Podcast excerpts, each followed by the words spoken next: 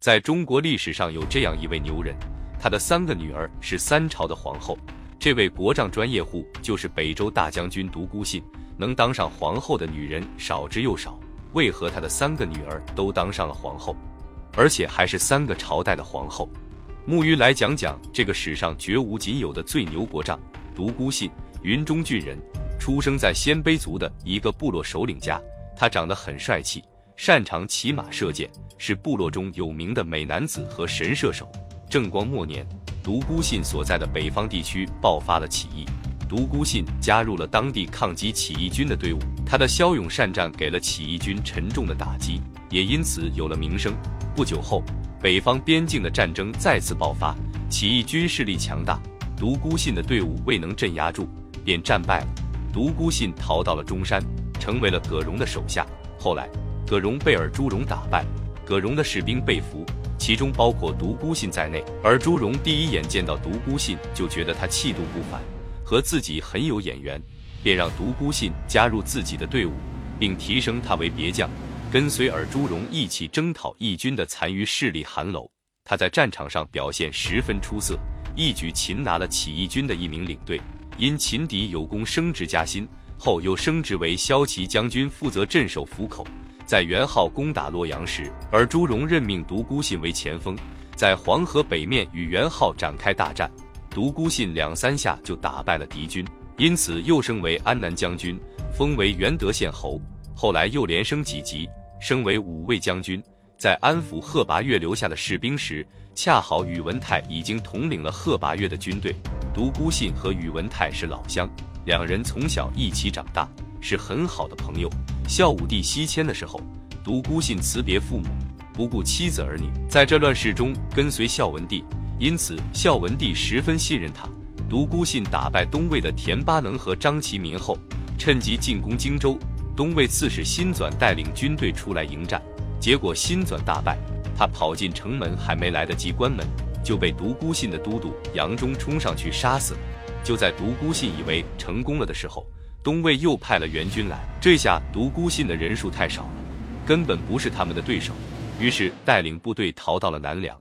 独孤信在梁国几乎是被软禁。三年后，梁武帝被独孤信的忠义感化，梁武帝以厚礼将他送回了国。公元五百三十七年，独孤信跟随宇文泰一起出征东魏，胜利之后被封为河内郡公。随后，独孤信像是开挂，官职像是热水里的温度计一样直线上升。后来，他被任命为柱国大将军，成为八大柱国将军之一。从此步入西魏八大门阀豪族行列。独孤信靠个人的能力，把独孤家族从鲜卑贵族打造成西魏最重要的门阀势力。好景不长，就在北周改元年的当年，独孤信卷入与宇文护的政治斗争中。宇文泰去世后，他的侄子宇文护成了西魏的权臣。在他的一手策划下，宇文泰的儿子宇文觉当上了皇帝。西魏改朝换代为北周。由于宇文护掌握朝政权力，还独断专行，其他门阀势力对他很不满。八柱国之一的赵贵与独孤信密谋，准备发动政变，结果失败，赵贵被处死。由于独孤信的影响力太大，宇文护也不敢公然杀害他，就罢免了他的职位。独孤信在家待没多久，宇文护就逼他自尽了。年轻时的独孤信非常注重仪表，喜欢打扮自己。经常搭配一些与众不同的饰品，他算得上是当时行走在时尚潮流最顶端的人。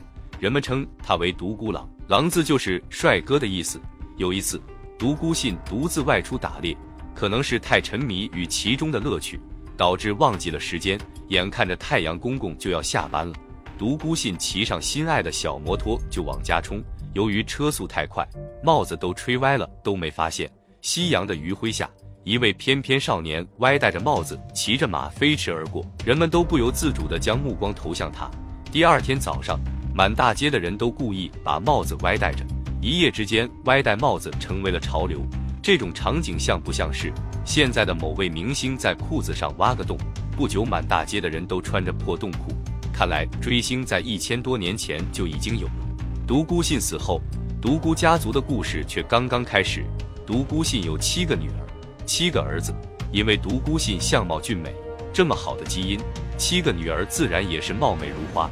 其中三个女儿都成为了三朝的皇后。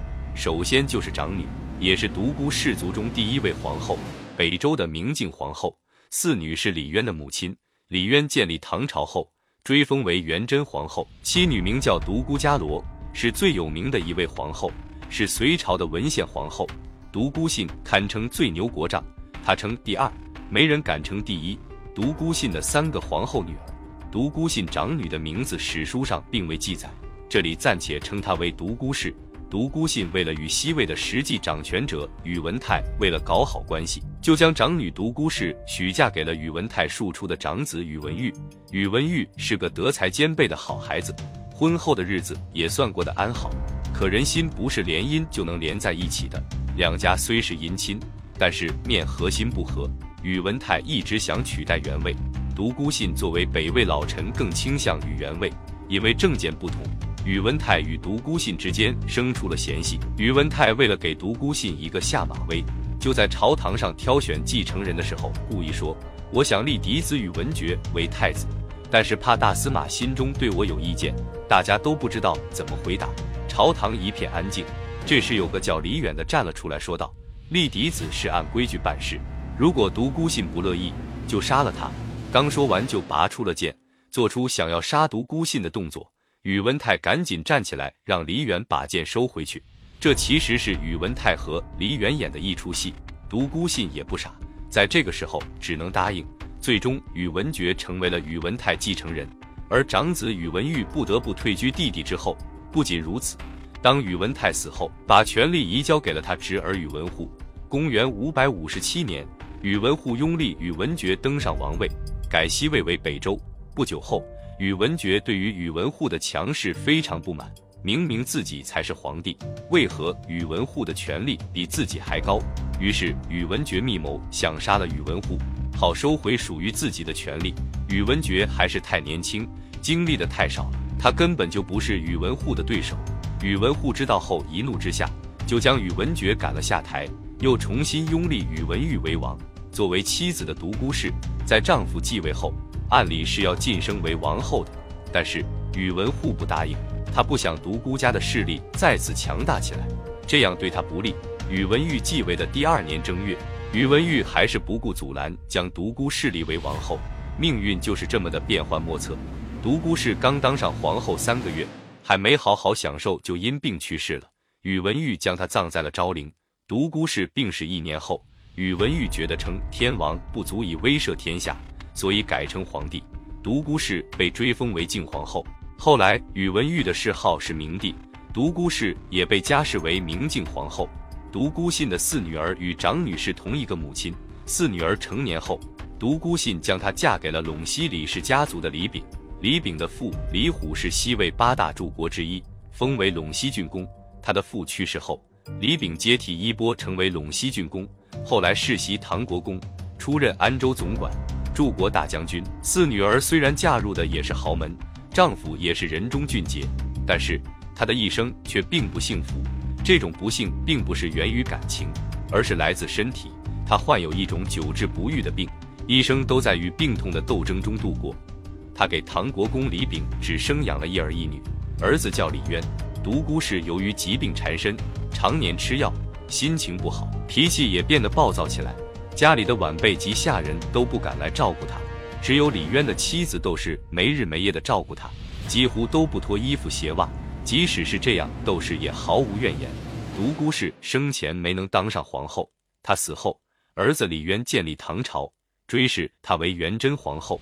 虽然有皇后的名号，却没享受过皇后的待遇。独孤信的小女儿独孤伽罗是史书上唯一一个记载了名字的女儿。可见独孤伽罗的成就不一般呢。